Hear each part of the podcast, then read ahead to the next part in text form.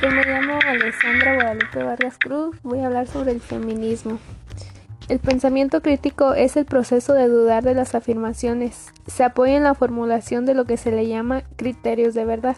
Se define desde un punto de vista práctico como el proceso y mediante el cual se usa el conocimiento.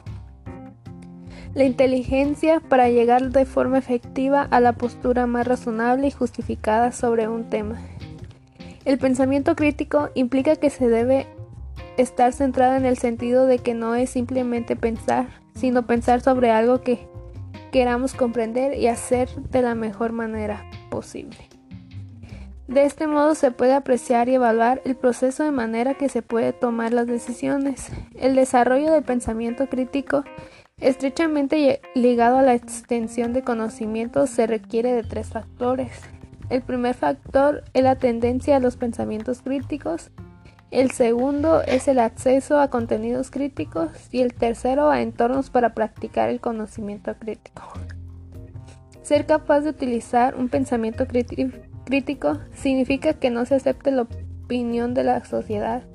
Teniendo así ideas individuales, se toma una decisión propia y respecto a lo que se considere verdadero o falso, aceptable o no aceptable, deseable o indeseable. Este pensamiento también es un pensamiento objetivo basado en el compromiso de las propias ideas según su entorno como creencias individuales. Lo, lo crítico enfrenta y evalúa los prejuicios sociales constantemente.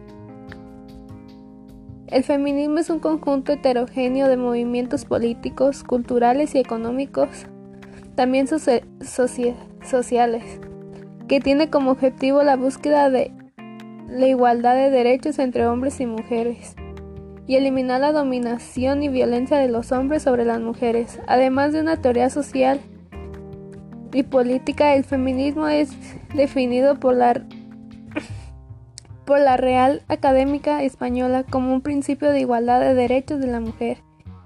La definición de este concepto ha sido tema de debate entre diferentes autores e incluso ha generado diferentes movimientos sociales y culturales.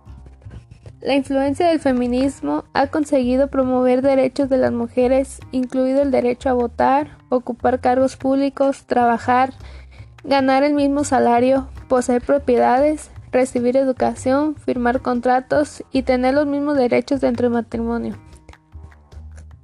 Licencia por maternidad. Los feministas también han trabajado para asegurar derechos reproductivos e interrogación social y para proteger a las mujeres y niñas de la violación, el acoso sexual, la violencia doméstica,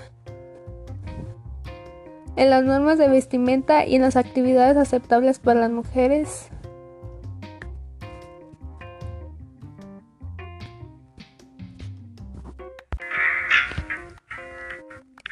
El movimiento feminista surge como consecuencia de la conciencia de las mujeres. Voy a hablar sobre el feminismo. El pensamiento crítico es el proceso de dudar de las afirmaciones. Se apoya en la formulación de lo que se le llama criterios de verdad.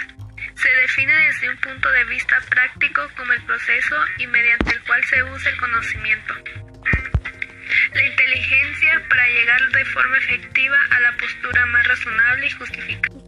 El movimiento feminista surge como consecuencia de la conciencia de las mujeres respecto de sus estatus en la sociedad también puede ser la corriente de pensamiento cuyo objetivo es conseguir la igualdad de oportunidades entre mujeres y hombres. Dada la cosa, pues es como tener un derecho de igualdad tanto hombres como mujeres al hecho de hacer las cosas.